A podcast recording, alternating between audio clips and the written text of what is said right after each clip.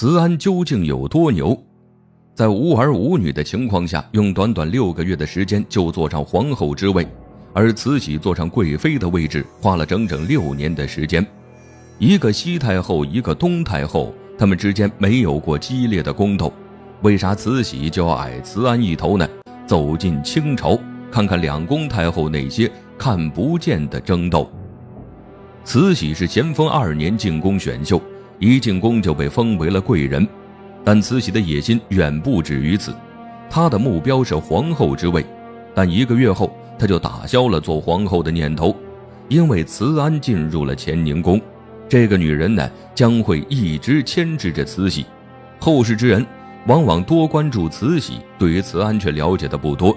要知道一点，慈禧能在朝堂呼风唤雨，是在慈安死后。而且两宫太后掌管朝堂的时候，表面上看慈禧风光无限，其实真正把握方向的人是东太后慈安。她能用六个月的时间成为皇后，说明不是一个简单的人。很多东西慈安只是不明讲。说到这里啊，就来看看慈安和慈禧的身世。从名字上看呢，很多人都以为她们是亲姐妹，其实不是。慈安出身钮祜禄氏。父亲是满洲镶黄旗牧羊阿，他的祖上更厉害，是清朝开国名将额亦都。虽然慈安是庶女，但这样的家庭在后宫完全混得开。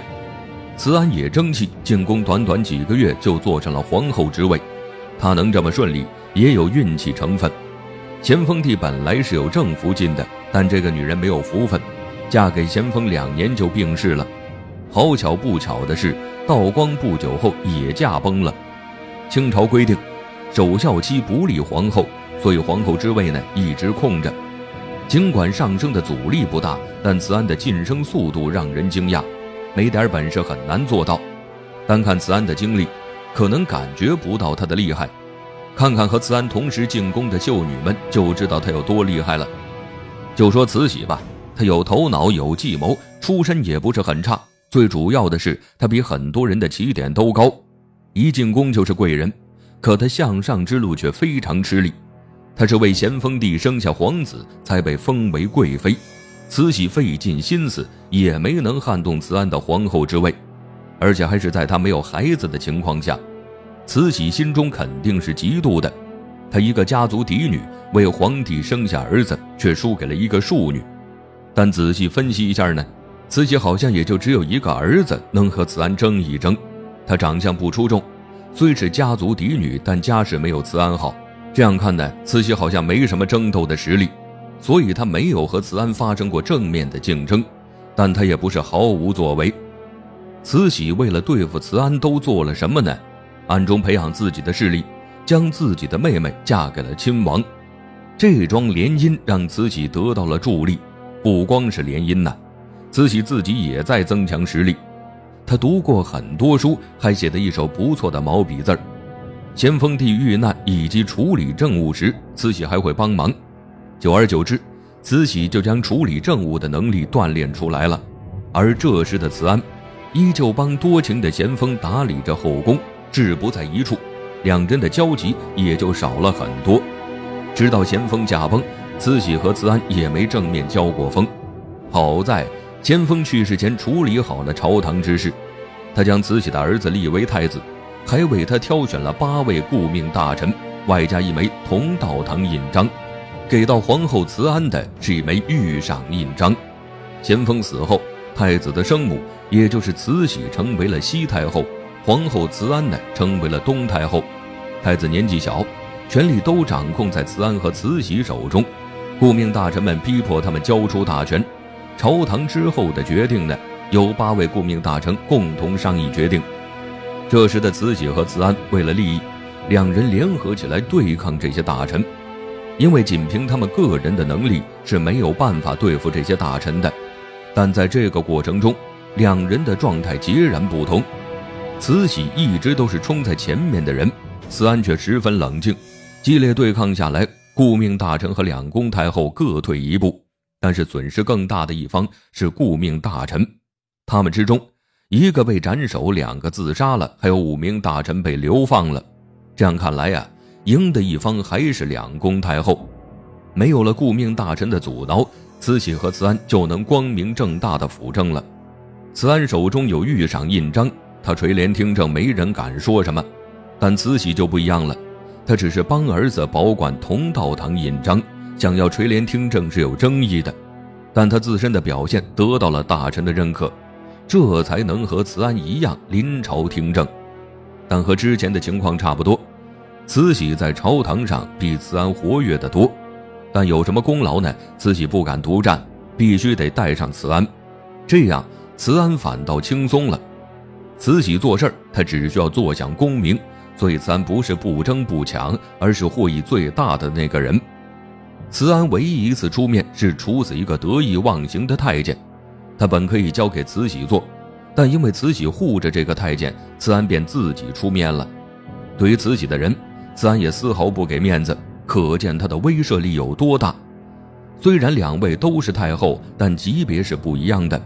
慈安是皇后，慈禧只是皇帝的生母，他们是合作关系，所以矛盾是不可避免的。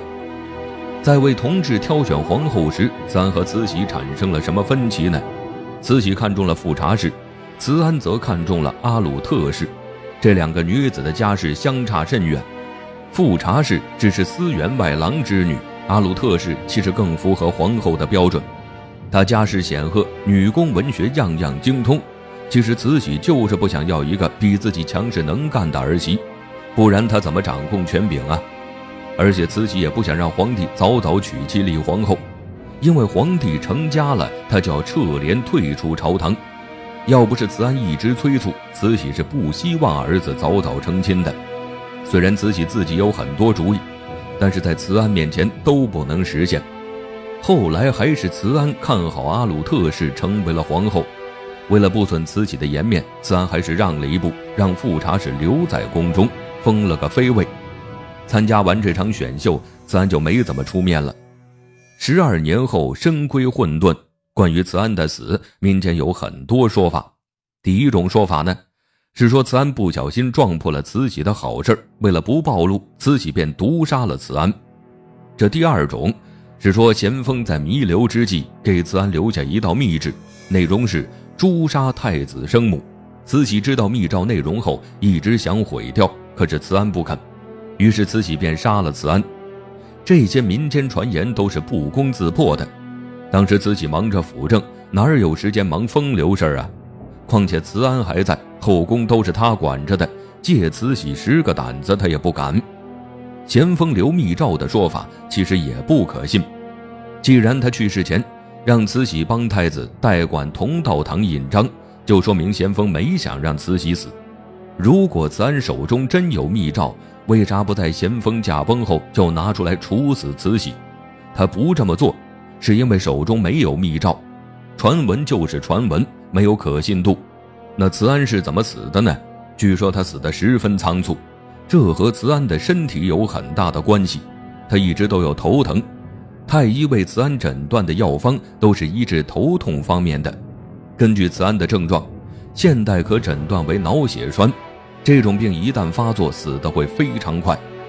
慈安生病那段时间，正好是政务繁忙的时候，因为慈禧病倒了，慈安帮忙处理政务，可能是太过劳累，疾病发作了，所以走得很仓促。慈安死后，慈禧彻底没有了束缚，她撤帘退出朝堂后，一直在想办法掌权。